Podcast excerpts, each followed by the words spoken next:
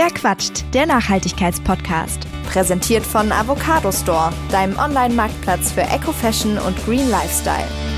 Hey und herzlich willkommen zu dieser Folge von Verquatscht, die ja die erste Folge der fünften Staffel ist. What? Ich kann es wirklich eigentlich gar nicht glauben, dass wir jetzt schon äh, ja, fünf Staffeln hier haben. Also an dieser Stelle ein dickes Danke für alle, die immer wieder einschalten und hier mit dabei sind. Ein kleiner Servicehinweis. Wer Verquatscht schon lange kennt, der wird gemerkt haben, dass sich so eine Kleinigkeit verändert hat. Denn ich habe einen neuen Sponsor für diesen Podcast, nämlich den Avocado Store. Wer es noch nicht kennt, das ist ein ja, Online-Marktplatz für grüne Produkte, gewissermaßen die ja, Alternative zum großen A, sage ich jetzt mal. Und das heißt auch, dass ihr ab sofort einen Code in den Show Notes findet, mit dem ihr ein bisschen was sparen könnt. Falls ihr da was im Auge habt, schaut da also gerne vorbei. Nun aber zu dieser Folge, denn das Thema ist super interessant. Es geht um Kinderrechte und insbesondere das Recht auf eine gesunde Umwelt und vor allem eben auch darum, dass das jetzt endlich mal umgesetzt wird, weil das gibt es eigentlich schon, dieses Recht. Ähm, und genau dafür setzt sich Terre de Somme ein. Und wer jetzt denkt, gesunde Umwelt, hm, ja, das äh, liegt irgendwie so ganz weit weg, weil bei uns ist das Wasser sauber und äh, der Boden sowieso und irgendwie alles überhaupt nichts äh, für uns. Ähm, der sollte erst recht dranbleiben, denn das betrifft uns alle und auch unsere Kinder sehr wohl. Wirklich. Also ich war selber ein bisschen schockiert, aber es ist, es ist ein mega interessantes Thema und inwiefern uns das betrifft, das bespreche ich mit Jonas Schubert. Das ist der Kinderrechtsexperte von Terre de Somme. Es ist wirklich eine coole Folge geworden, finde ich. Also bleibt dran, um mehr zu erfahren. Ich wünsche euch dabei ganz viel Spaß. Hallo Jonas. Hallo Marisa. Lass uns doch zu Beginn erstmal über die Basics sprechen, damit wir einfach alle eine gemeinsame Basis haben. Und zwar über die Kinderrechte im Allgemeinen. Das ist ja auch dein Fachgebiet. Die UN-Kinderrechtskonvention wurde, wenn ich es richtig gelesen habe, vor knapp 30 Jahren, 1989, äh, was irgendwie gar nicht so lange her ist, wenn man drüber nachdenkt, ähm, erst äh, ratifiziert. Warum war und ist das denn eine sehr wichtige Errungenschaft? Kannst du das vielleicht einmal einordnen? Ja, kann ich gerne machen. Ähm, Du hast recht, ähm, die Kinderrechtskonvention oder die Kinderrechte als Idee äh, sind noch ein relativ junges Produkt, 30 äh, Jahre alt. Also sie sind im letzten Jahr 30 Jahre alt geworden. Und ähm, für uns als Organisation, aber auch für Kinder weltweit sind die Rechte, ähm, ihre Rechte sehr wichtig, weil sie äh, bis zur Kinderrechtskonvention nicht als eigenständige Trägerin von Rechten anerkannt waren. Ja? Also man kann das vielleicht so vergleichen, ähm, die, die Allgemeine Erklärung der Menschenrechte äh, von 1949 ähm, hat einfach äh, dafür gesorgt, dass alle Menschen äh, Rechte hatten. Ähm, zu, dazu hat, zählte man aber lange Zeit äh, Kinder nicht unbedingt. Also Kinder waren äh, das Erziehungsprodukt ihrer Eltern, äh, wurden aber nicht verstanden als Rechteträgerin. Und das hat man 1989 dann nachgeholt. Und seitdem versteht man Kinder ähm, auch als Rechteträger, ja. Und äh, welche Gültigkeit jetzt so im äh, politischen Sinne, sage ich mal, besitzen denn diese Kinderrechte, wenn Staaten sie ratifiziert haben? Also was für einen Unterschied macht das? Ähm, das hängt sehr stark davon ab, ähm, äh, was äh, die äh, jeweiligen Länder, die die Kinderrechtskonvention ähm, ratifiziert haben, daraus machen. Ja? Und wie stark Organisationen wie Terre de Somme ihnen auf die Finger schauen. Äh, natürlich ähm, ist äh, eine, ein Land wie Deutschland, äh, Deutschland hat äh, die Kon Kinderrechtskonvention in den 90er Jahren ratifiziert, dazu verpflichtet sie dann auch umzusetzen. Das ist ein völkerrechtlicher Vertrag und ähm, Deutschland hat dann tatsächlich eine rechtliche Pflicht, die Kinderrechtskonvention auch in deutsches Recht umzusetzen. Das heißt, sie muss sichtbar sein, zum Beispiel äh, wenn es um äh, den Schutz von Kindern vor Gewalt geht, wenn es um den Zugang zu ähm, ähm, Gesundheitsdiensten geht etc. Und ähm, dann müssen Politiker einfach entsprechend konkrete Gesetze äh, verabschieden, um ähm, ähm, der Kinderrechtskonvention Geltung zu verschaffen. Das passiert aber nicht immer. Und deswegen äh, gibt es Organisationen wie die meine oder auch äh, ähm, andere Kinderrechtsorganisationen, äh, die dann vorstellig werden äh, bei Politikerinnen und ihnen sagen, dass sie noch viel Nachbesserungsbedarf haben. Und natürlich gibt es Länder, in denen äh, Kinderrechte kaum eine Rolle spielen wenn man es äh, real, real, betrachtet. Und das, obwohl Sie diese Konvention ja äh, mit ratifiziert haben, richtig? Ja, klar, aber ähm, in, in dem Sinne ble bleiben sie dann nur auf dem Papier. äh, Rechte. Und ähm, es kommt also immer darauf an, sie in die äh, Praxis und in die Realität äh, ähm, zu überführen. Und äh, ja. Das fand ich ziemlich interessant, weil ich habe in der Recherche oder in der Vorbereitung auf diese Folge festgestellt, zum Beispiel die USA haben es ja nicht äh, unterschrieben, dieses Abkommen. Ähm, währenddessen andere Länder es getan haben, bei denen ich jetzt er erwartet hätte, nach dem, was man immer hört, ich war ja selber zum Beispiel noch nicht vor Ort, aber ähm, gerade so die Länder, die auch mit Kinderarbeit zum Beispiel Probleme haben, ähm, da sind ja einige dabei, die haben es unterschrieben, die USA haben es jetzt nicht unterschrieben. Inwiefern ist das dann für Bedeutung, wenn das, also von Bedeutung, äh, wenn das so krass von der Realität irgendwie abweicht? Weil ich würde schon sagen, dass wahrscheinlich die meisten Kinder in den USA ein, ja, ein Leben in Sicherheit führen können. Ja. Um mich mal so weit aus dem Fenster zu lehnen. Ja, wenn man äh, mit äh, Politikern aus der USA sprechen würde, dann würden sie einem wahrscheinlich genau das sagen, was du äh, gerade schon äh, betont hast, nämlich, dass die äh, nationalen Gesetze ausreichend sind. Äh, sie, sie brauchen keinen internationalen Vertrag zu unterschreiben, weil ähm, ihre eigenen Regeln ähm, Kinder ausreichend schützen. Ich habe daran Zweifel. Man muss aber gleichzeitig natürlich äh, berücksichtigen und auch, durchaus auch ähm, ähm, ja, in Rechnung stellen, äh, dass es den Kindern in den USA vielleicht besser geht als in anderen Ländern, ähm, äh, die die Kinderrechtskonvention äh, ratifiziert haben. Das ist die Wahrheit. Ich glaube trotzdem, ähm, dass es so ist, dass ähm, oder dass es sehr, sehr wichtig ist, dass Länder die Kinderrechtskonvention ratifiziert haben, weil das eine wichtige Grundlage ist, auf der dann die Kinder selber, aber auch die Organisationen, die sie unterstützen und ihre Rechte stärken wollen, auf die sie sich immer wieder beziehen können. Ja?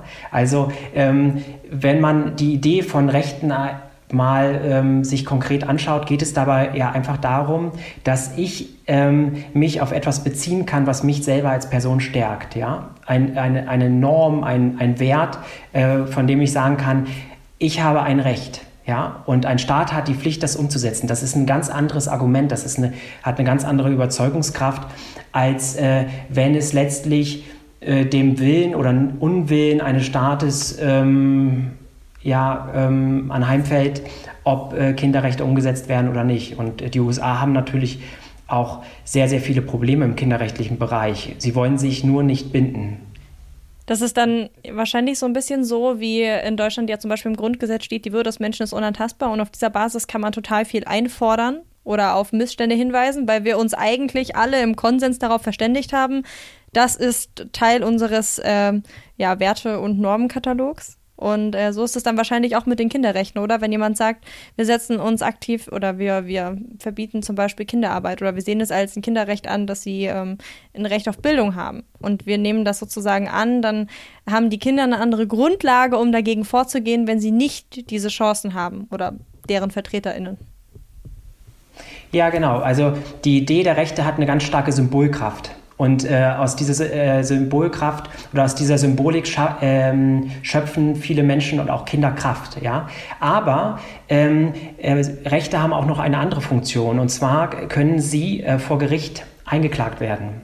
Oder der Gesetzgeber hat eine Pflicht, diese Rechte durch äh, konkrete Vorhaben umzusetzen. Und diese Pflicht besteht natürlich nicht in der Weise, wenn äh, Kinderrechte nicht verankert sind, äh, zum Beispiel im Grundgesetz. Es gibt derzeit eine Initiative von vielen äh, Organisationen in Deutschland, die fordern, dass Kinderrechte explizit im Grundgesetz erwähnt werden müssen. Äh, bislang ist das nicht der Fall und das führt dazu, dass viele kinderrechtliche Belange häufig ähm, ignoriert werden oder äh, nicht genügend äh, Beachtung finden. Und äh, wenn Kinderrechte in das Grundgesetz aufgenommen werden würden, dann hätten Gerichte die Pflicht, äh, sie auch in, zum Beispiel wenn es darum geht, ähm, Kindern äh, ja, ähm, Zugang zu, ähm, zu Bildung verschaffen, zu verschaffen, dann müssten die Gerichte das auch ähm, entsprechend berücksichtigen. Mhm. In Zweifelsfällen, ja. Jetzt bist du ja schon ein bisschen konkreter geworden und hast ein Kinderrecht genannt. Vielleicht äh, schauen wir generell mal drauf. Was ist denn sonst noch so festgeschrieben? Du musst jetzt natürlich nicht alles irgendwie hier, äh, hier vortragen, aber einfach, damit man so ein Gefühl dafür bekommt, was da so für grundsätzliche Sachen einfach ja, verankert worden sind. Ja, mm, es gibt so eine ganz grobe ähm, Einteilung von Kinderrechten. Äh, man spricht im Englischen von den drei Ps ähm, und da geht es darum, dass ähm, Kinder Partizipationsrechte haben, ähm, ähm die es ihnen ermöglichen sollen, sich äh, auch ähm, auszudrücken wir haben das im letzten Jahr gesehen, äh, zum Beispiel, äh, dass viele Kinder und Jugendliche auf die Straße gegangen sind und ihr Recht auf Versammlungsfreiheit und auf Meinungsfreiheit ähm, in Anspruch genommen haben. Ich spreche über Fridays for Future ne? oder die äh, Klimastreiks. Das sind Rechte, die Kindern und Jugendlichen die Möglichkeit geben sollen, sich an Entscheidungen zu beteiligen, sich zu äußern, zu, sich ähm, zu bestimmten Dingen zu äußern. Dann gibt es Schutzrechte ähm, diese Rechte sollen Kindern, äh, Kinder äh, vor bestimmten Problemen schützen. Ich habe vorhin äh, schon auf Gewaltfreiheit hingewiesen. Es gibt zum Beispiel das äh, Recht auf Gewaltfreiheit. Oder es gibt das ähm, ähm, Recht, nicht äh, durch Arbeit ausgebeutet zu werden. Ja? Also das sind Rechte, die Kinder vor ganz bestimmten Problemen schützen. Und dann gibt es noch äh, einen, einen dritten ähm, ja, ein, ein drittes Sammelsurium von Rechten, äh, die Kindern ähm, einen Zugang zu gewissen Basisdienstleistungen verschaffen sollen, wie das Recht auf Gesundheit, das Recht auf Wasser oder das Recht auf Nahrung. Die stellen einfach sicher, dass das Kind äh, sowas wie eine Grundsicherung hat im Leben. Hm. Ja ganz aktuell setzt ihr euch ja für ein, ich sag mal, besonderes äh, Kinderrecht aus dieser Konvention ein, beziehungsweise dafür, dass es endlich wirklich auch umgesetzt wird. Und zwar das Recht auf eine gesunde Umwelt. Warum ist das bei euch gerade ein Thema? Ja, vielleicht ähm, kann ich ganz kurz auf, auf den Anfang unseres äh, ähm, Gesprächs verweisen. Da haben wir ja darüber gesprochen, dass die Kinderrechtskonvention jetzt äh, 30 Jahre alt äh, geworden ist im letzten Jahr. Und ähm, vor 30 Jahren spielten ökologische Probleme noch keine so große Rolle. Ja? Und deswegen ähm, haben enthält die Kinderrechtskonvention zum Beispiel nicht das Recht auf eine gesunde Umwelt. Es enthält sehr, sehr viele Rechte, ähm, die wichtig für Kinder sind, aber es betont nicht so sehr ähm, den Zusammenhang zwischen Kinderrechts, Kinderrechts und Umweltschutz. Und äh, wir als Organisation setzen ähm, uns dafür ein, dass das nachgeholt wird. Äh, wir wollen die Kinderrechtskonvention sozusagen updaten oder aktualisieren. Ja? Äh, die Kinderrechtskonvention soll den äh, Herausforderungen, vor denen Kinder heutzutage gestellt, vor die Kinder heutzutage gestellt sind, ähm, ja, darauf adäquate Antworten ähm, ähm, finden. Und dazu gehört natürlich die Umwelt- und Klimakrise. Viele Kinder auf der Welt, in Deutschland, aber auch in, äh, in anderen ähm, Teilen ähm, ähm, ja, und Regionen äh, der Erde leiden verstärkt unter Umweltproblemen. Das kann Verschmutzung sein, das ist der Klimawandel, das kann der Verlust von biologischer Vielfalt sein äh, und äh, noch eine ganze, weitere, eine ganze breite äh, Palette von Problemen im Umweltbereich, die ganz unmittelbare Auswirkungen haben ähm, auf die Entwicklung und das Aufwachsen von Kindern. Wie äußert sich das denn, wenn ein Kind nicht in einer gesunden Umwelt äh, aufwächst? Also wie kann man sich das sozusagen vorstellen? Wie ist die Problemlage, mal so ganz blöd gefragt? Ja, häufig führt es eigentlich dazu, ähm, dass äh, ein Kind auch alle anderen Rechte nicht äh, verwirklichen kann. Ja, ich habe vorhin zum Beispiel auf das Recht auf Wasser oder das Recht auf äh, Nahrung hingewiesen. Und beide Rechte lassen sich eigentlich nur in einer gesunden Umwelt ähm, äh, verwirklichen. Ja? Ähm, wir als Organisation arbeitet Terre de Somme ähm, äh, in vielen Ländern dieser Welt, ähm, in denen wir Projekte mit Partnerorganisationen umsetzen.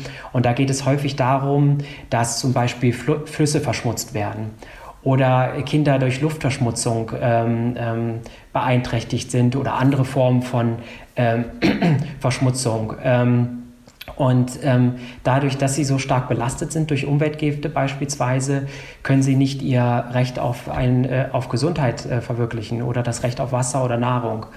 Und äh, dadurch letztlich äh, werden viele andere Kinderrechte auch aus der Kinderrechtskonvention in Frage gestellt. Und in dieser, in ja, in dieser Hinsicht oder äh, so verstanden ist das Recht auf eine gesunde Umwelt ein vorgelagertes Recht, eine, sozusagen eine Grundlage, damit Kinder äh, gesund aufwachsen können. Jetzt hast du gerade schon einen, einen Begriff verwendet, der, der interessant ist oder auch eine große Rolle spielt und auch bei uns in unserem Alltag, auch wenn wir das vielleicht gar nicht so äh, wahrnehmen, und zwar diesen, diesen Begriff Umweltgifte.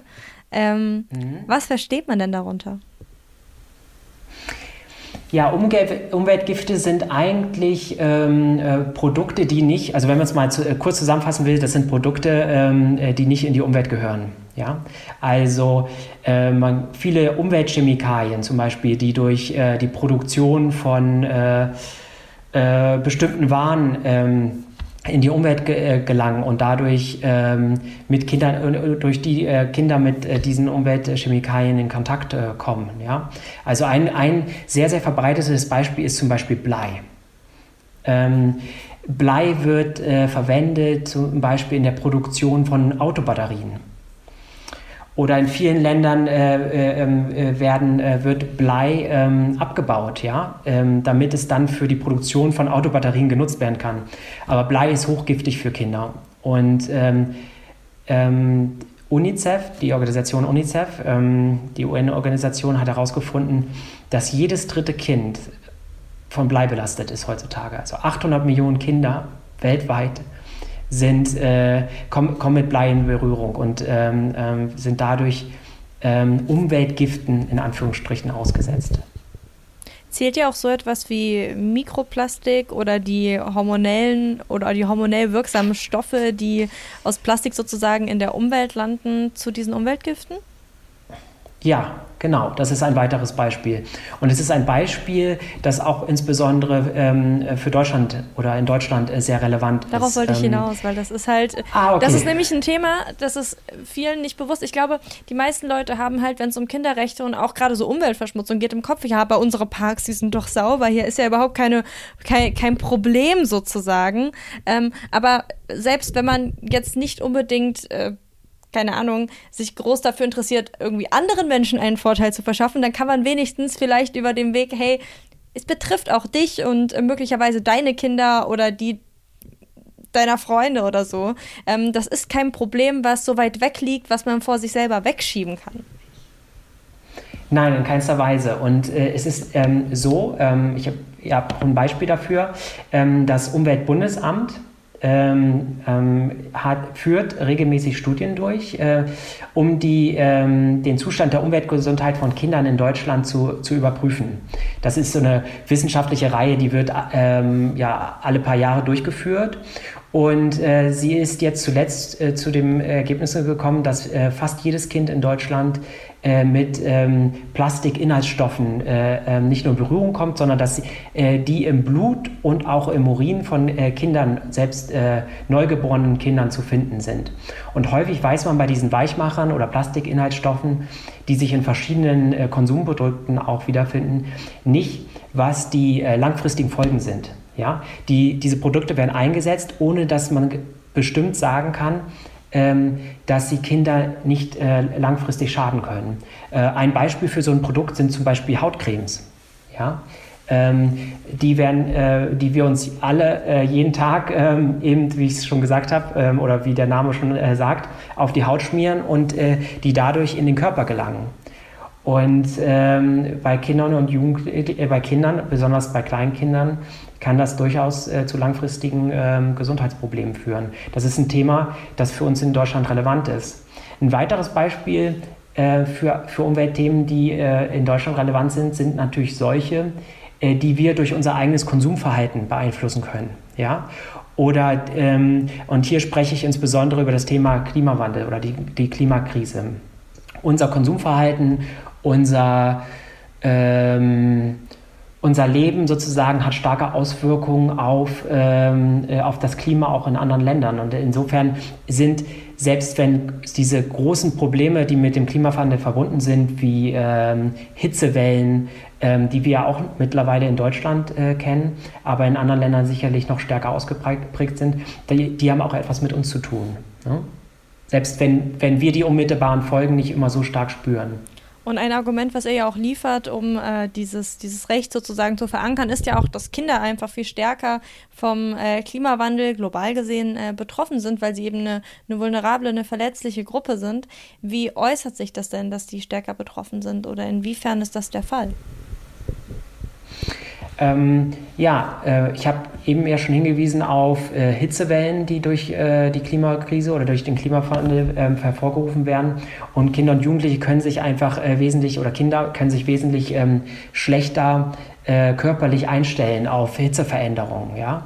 Ähm, also äh, kurz, kurz gesagt, äh, sie, sie sind nicht in der Lage, mit Hitze so äh, gut umzugehen wie Erwachsene. Und das heißt, ähm, ähm, das hat halt einfach starke äh, gesundheitliche Auswirkungen. Oder andere ähm, oder Naturkatastrophen, die durch die Klimakrise hervorgerufen werden, wie äh, Überflutungen etc., ähm, betreffen auch ganz besonders Kinder, die zu den äh, Gruppen gehören, die ähm, bei Überflutungen oder äh, ähm, Stürmen ähm, als erstes getroffen sind die häufig von ihren Eltern und ihren Familien getrennt werden, äh, die zu den äh, häufigsten Todesopfern auch bei, bei solchen ähm, Naturkatastrophen zählen. Also Kinder sind wirklich äh, tatsächlich relativ stark betroffen. Und wissen sich ja auch vielleicht nicht äh, selbst zu helfen bei manchen Dingen, einfach weil sie eben Kinder sind. Das ist dann wieder dieser Punkt. Kinder sind eben nicht einfach nur irgendwie kleine, geschrumpfte Erwachsene, sondern eben ja schutzbedürftige Wesen. Ja, genau so ist es. Und ähm, sie können eben im, in, in, einer Situation der Krise ähm, häufig anders als Erwachsene mh, nicht genau wissen oder sie wissen nicht ganz genau, was sie tun müssen. Sie wissen nicht, wo sie sich oder wie sie sich schützen können. Äh, gerade wenn sie äh, von ihren Eltern getrennt werden. Ähm, und insofern muss man bei den Lösungen, die man versucht äh, zu finden, auf die Klimakrise, aber auch auf äh, andere Umweltprobleme, ähm, einfach da schauen, äh, dass Kinder in, äh, in den Blick kommen und äh, die Lösungen, die getroffen werden oder gefunden werden, einfach Kinder genügend beachten. Dafür steht unsere Kampagne und unser Handeln. Mhm. Trotzdem, ich würde gerne noch mal so auf diesen äh, Praxispunkt zu sprechen kommen, weil auch wenn das dann sozusagen in dieser Konvention verankert ist und alle Länder das anerkennen, diese, diese Theorie-Praxisschere an der störe ich mich irgendwie so ein bisschen. Weil ich finde eigentlich, ja, es kann ja nicht sein, dass alle sagen, ja, wir, wir bekennen uns dazu und dann, dann setzen sie es aber doch nicht um. Sonst würde es ja keine Kinderehen geben, sonst würde es nicht Kinderarbeit geben, äh, sonst würde es nicht irgendwie Menschenhandel mit anschließender Prostitution geben. Ne? Also es sind ja alles Verstöße sozusagen dagegen. Was muss denn in der Praxis passieren, damit das auch wirklich, wirklich umgesetzt wird? Eine wichtige Voraussetzung ist aus meiner Sicht, ähm, äh, dass äh, zunächst einmal eben anerkannt wird, dass Kinder auch Rechte haben. Ja, und das ist der, das ist der Beginn äh, ähm, äh, unserer Anstrengung sozusagen. Und das ist häufig nicht der Fall. Ähm, Kinder werden ignoriert.